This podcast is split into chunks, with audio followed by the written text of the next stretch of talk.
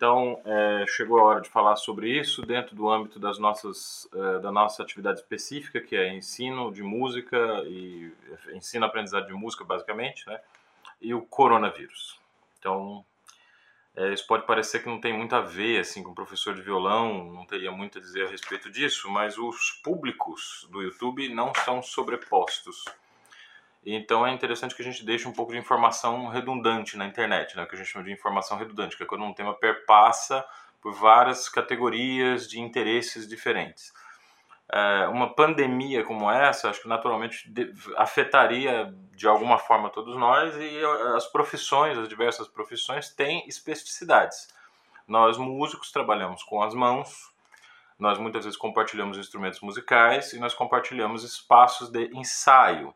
Então é necessário que a gente pense a nossa profissão em face dessa pandemia para que a gente possa ter o mínimo de prejuízo possível para as pessoas que são mais vulneráveis a ela. O vídeo de hoje é sobre o coronavírus, tá bem? Meu nome é Luciano Moraes, eu sou, eh, sou pós-doutor em música pela Universidade de São Paulo, sou professor de violão, violonista, membro do trio Elipsoidal e tenho me deparado com esse assunto com uma frequência bastante grande. Alguns canais importantes que eu sigo, alguns canais interessantes de gente muito boa, de gente muito decente, muito qualificada, é, passado algumas informações importantes sobre o, o, tema né, dessa pandemia e como que a gente pode se posicionar em relação a ela e a um, alguns desafios que provavelmente nós vamos ter que enfrentar nas próximas semanas, talvez no próximo nos próximos meses, não sabemos ainda. E eu acho que os músicos têm uma, uma têm algumas situações assim específicas com as quais eles precisam lidar, tá? Então assim, a primeira coisa importante que a gente precisa falar é a respeito de um vídeo que tem circulado pelo WhatsApp, é, feito por um suposto médico chamado Benny Schmidt. Esse vídeo é cheio de informações falsas. Esse vídeo reduz a importância dessa contaminação fala um monte de mentira, um monte de besteira. Já foi desmentido diversas vezes por vários colegas é, da Unifesp, que é a universidade em que ele se diz está ligado, mas bem que ele parece que ele prestou um concurso, foi desligado da instituição, mas voltou para a instituição trabalhando, sabe? Enfim, é uma dessas, é um desses poucos especialistas de baixa qualidade, de quinta categoria, que falam, que dão na telha, muitas vezes por comprometimento ideológico, tá? Ele permite que a ideologia é, interfira no, na avaliação profissional dele em relação aos assuntos. Então, marquem bem esse nome, tá? Benny Schmidt.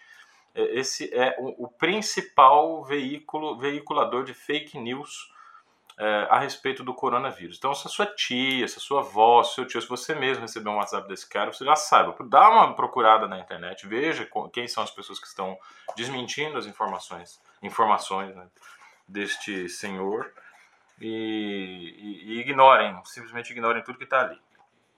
Então esse é o primeiro ponto.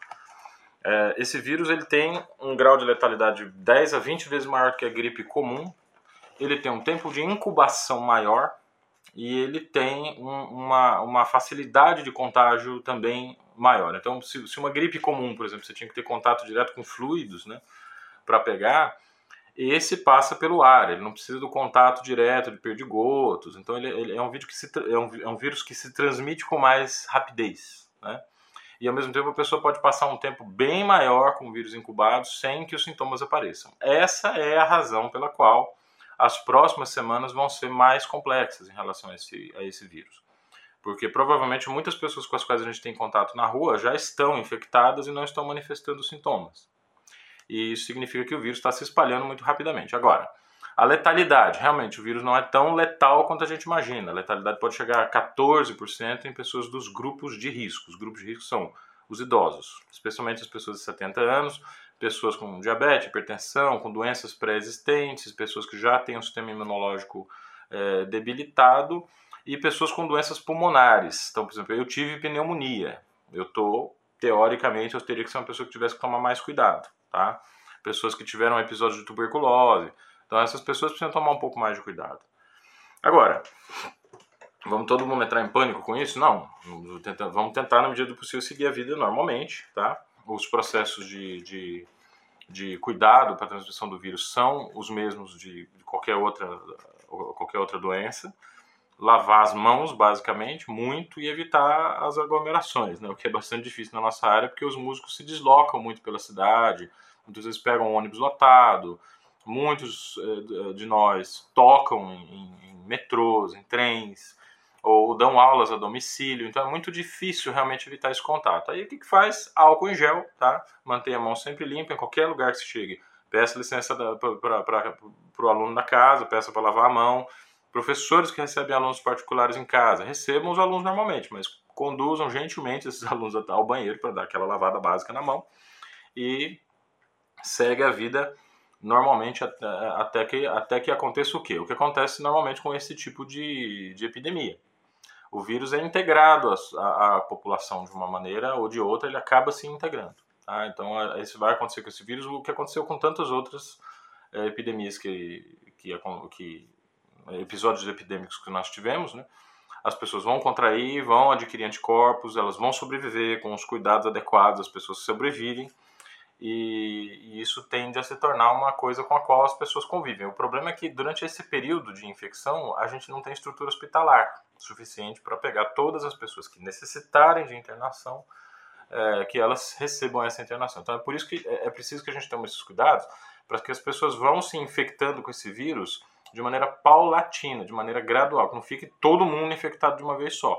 Se todo mundo pega o vírus de uma vez, essa, esse percentual das pessoas que estão nos grupos de risco e são mais propensas à letalidade vão realmente, é, a gente realmente pode ter uma, uma um morticínio assim, né, bem, bem dramático. Então a gente tem que tentar evitar essa, essa situação, tá? É ter calma, ter paciência, ter estrutura, tá? E, e não, não entrar em pânico. É preciso até um certo ponto, assim, estocar um pouco de mantimentos, porque a gente vai realmente precisar se manter em casa durante um pouco mais de tempo, mas pensem nos outros também, tá? Não vamos também estocar a comida aí para daqui a três meses e esvaziar as prateleiras do supermercado, porque todo mundo vai precisar de uma compra semanal um pouco mais, né, um pouco mais substanciosa. É o pessoal que vai no mercado a cada semana, por exemplo, passa no mercado a cada 15 dias ou a cada 20 dias. Né, tente reduzir um pouco a frequência ao mercado, mas também não vamos esvaziar as prateleiras, porque a gente precisa compartilhar os recursos para passar por aí um período de um mês, que é o que vai durar até a integração desse vírus na, na, na população, tá bem? O caso específico de músicos, tá? Vamos, vamos conversar especificamente sobre a atividade musical. Os instrumentos musicais compartilhados, eles são um foco de transmissão de epidemias. Tá? Então, é, é, extremamente necessário que a gente lave as mãos sempre, antes e depois de tocar em instrumentos musicais compartilhados. Professores de piano, tá? É, é usem álcool líquido, porque o álcool em gel acaba impregnando as teclas do instrumento, e uma flanela limpa, e limpem as teclas do seu piano sempre antes e depois de estudar nele, ou sempre antes e depois de dar uma aula nele, tá?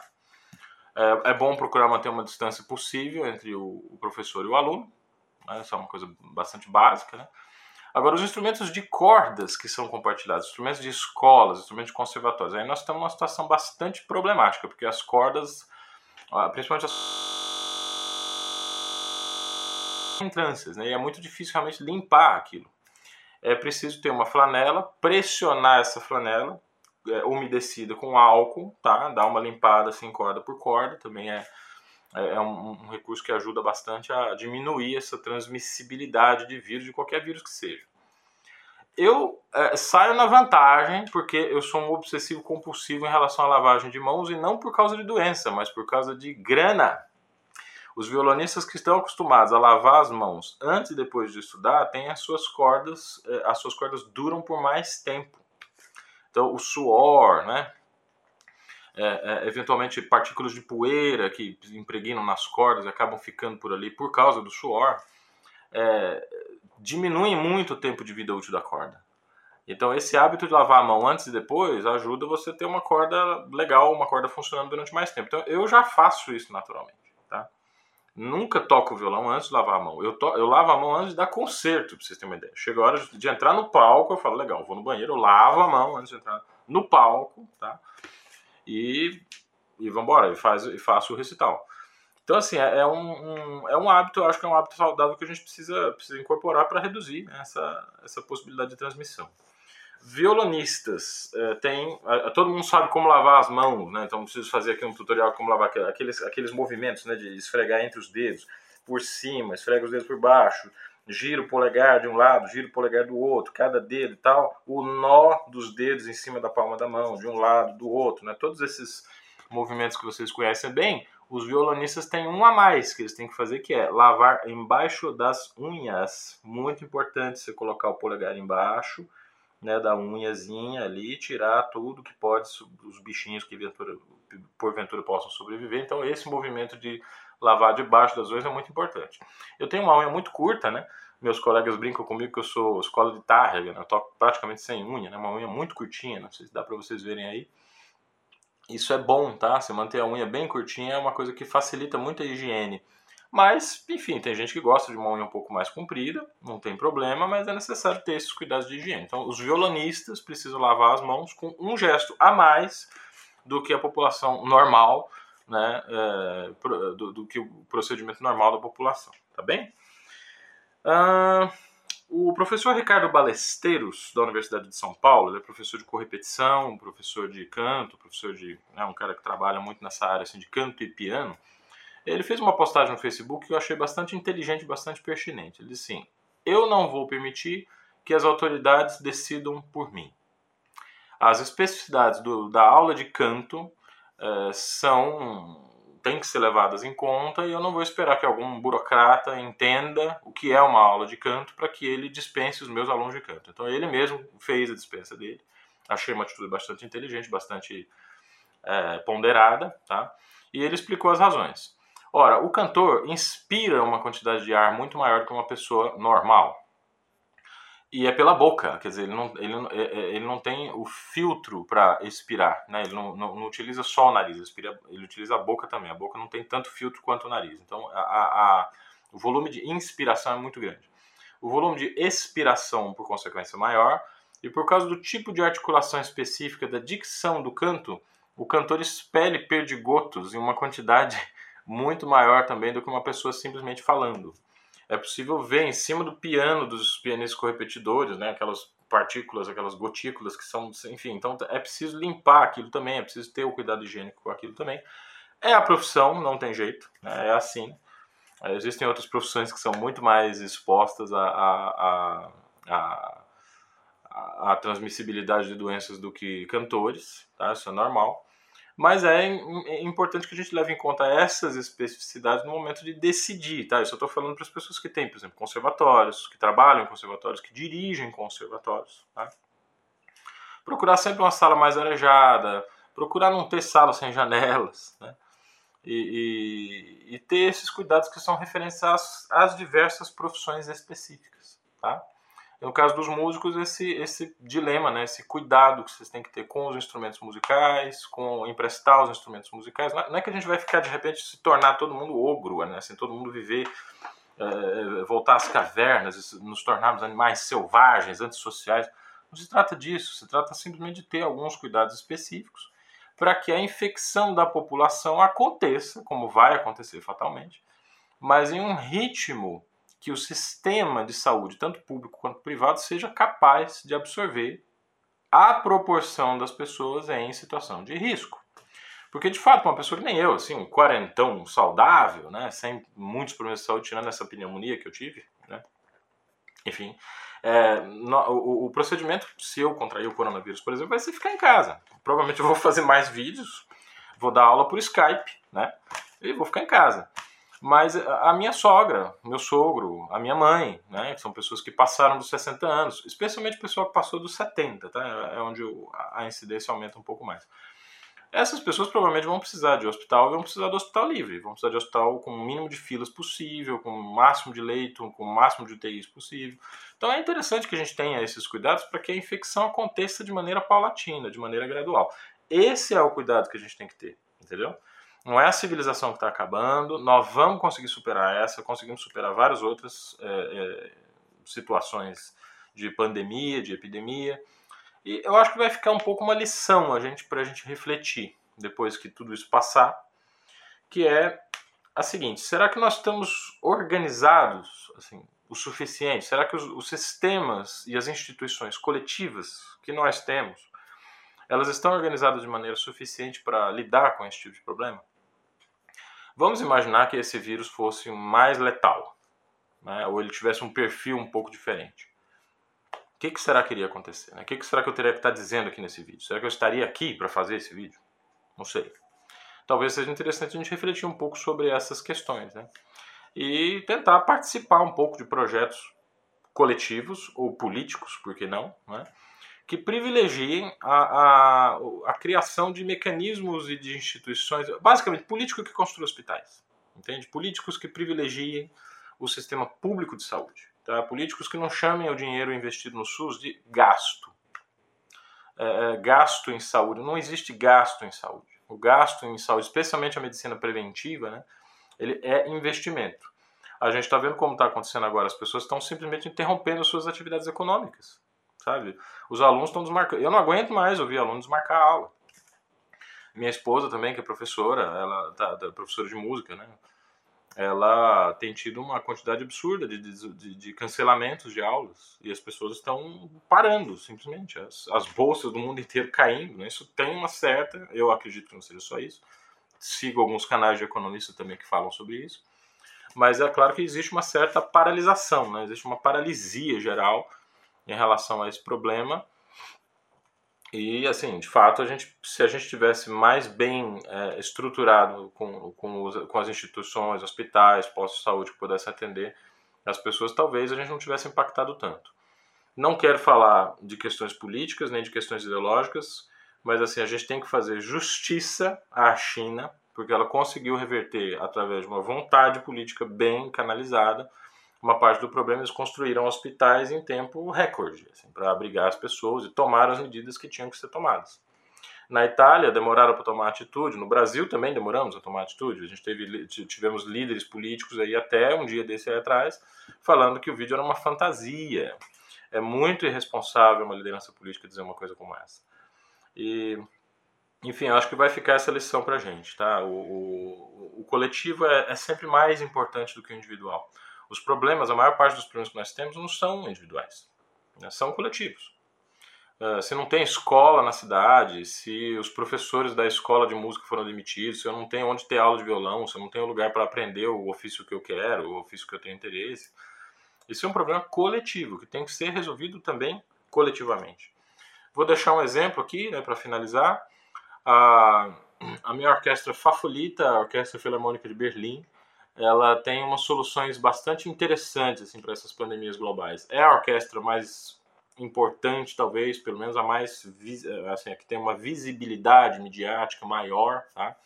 Sem dúvida, é uma das cinco maiores orquestras do planeta, se você for levar em consideração a Filarmônica de Viena, Munique, talvez Chicago, tem a orquestra do Festival de Budapeste, mas a Filarmônica de Berlim tem sempre esse fardo histórico, né? Da tradição dos grandes regentes, dos grandes maestros, tentáculo da tradição musical da, da Europa Central. Quando houve aquele problema da crise da, de imigração, né, por ali em 2017, 2018 na Europa, é, que os países estavam fechando para os imigrantes, a Filarmônica de Berlim tomou uma atitude bastante humanista, eu acho, que ela é, organizou um concerto para os imigrantes e para as instituições que colaboram com a vinda dos imigrantes para a Alemanha. Então eles lotaram a Filarmônica de Berlim com essas pessoas, né, pessoas de culturas diferentes, é, de que falam línguas diferentes, religiões diferentes, e fizeram um concerto com três super orquestras. A Staatskapelle de Berlim, que era regida pelo maestro Daniel Barenboim, a Orquestra do Festival de Budapeste, que foi regida pelo maestro Ivan Fischer, e a Filarmônica de Berlim, regida por, pelo então maestro titular, o Simon Rattle, é, eles, essas três orquestras fizeram um, um, um, concerto com trechos de obras importantes e a cada início de, dessas obras o regente dessa orquestra se comunicava com a plateia na língua da, das pessoas que estavam ali presentes assistindo o curso, o, o concerto. Quer dizer, eles estavam dizendo para o mundo o seguinte: olha, nós não, não temos medo dos imigrantes, a, maioria de todos os países são formados por imigrantes. A cultura é o que é, ela tem essa grandeza por causa de imigrantes e por causa de, é, é, da diversidade, tá? da interação entre os diferentes. Então nós não temos medo de abrir as nossas fronteiras, de receber esses imigrantes. o primeiro-ministro do Canadá né, chegou a declarar isso. Né? Quando você recebe um imigrante, Não, não é uma questão de você dar uma esmola para alguém, onde você. Se trata de você receber um novo membro do seu país. É uma pessoa que vai comer ali, que vai trabalhar ali, que vai produzir, que vai consumir, é, que vai interagir com a cultura local, que vai dar também. Ele não vai só receber do país. Né? E esse concerto me deixou muito emocionado, e dessa vez, agora, com essa pandemia né, global do coronavírus, a, a, orquestra também tomou uma atitude bastante interessante. Ao invés de cancelar os concertos, a Filarmônica de Berlim está fazendo os concertos na sala vazia, só tem a orquestra e o regente, transmitindo pela internet, gratuitamente, para todo mundo do planeta. Né? Então, você que não está sabendo disso ainda, vou deixar o link aqui da Filarmônica de Berlim. Você clica lá, se inscreva, você vai ter 30 dias de acesso gratuito a todos os concertos do canal da Filarmônica de Berlim, do site, né?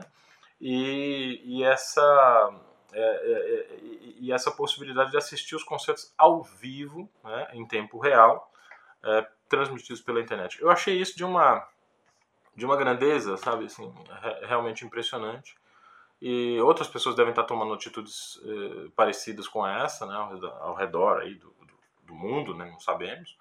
Mas é um exemplo que a gente precisa seguir, no sentido de procurar soluções coletivas para esses problemas, esses transtornos que nós vamos ter. Independente, assim, fatalmente vai acontecer problemas, a gente precisa manter a altivez, a cabeça erguida e a, e a certeza interior né, de que esse é um problema que nós vamos conseguir superar. Tá? Bom, muito obrigado pela audiência e eu queria é, agradecer então aos usuários do canal e dizer que os temas dos vídeos vão continuar sendo elaborados, é só vocês ficarem ligados. Cliquem no sininho para receber as notificações, curta o vídeo e compartilhe, que isso é uma coisa importante também para o crescimento do canal. E eu espero que a gente consiga, é, é, no próximo vídeo, falar um pouco mais especificamente do, do instrumento do, do, do violão, tá? Com, em um ambiente talvez um pouco mais seguro ou um pouco mais confiante. As duas coisas para mim já estão muito boas. Tá bem?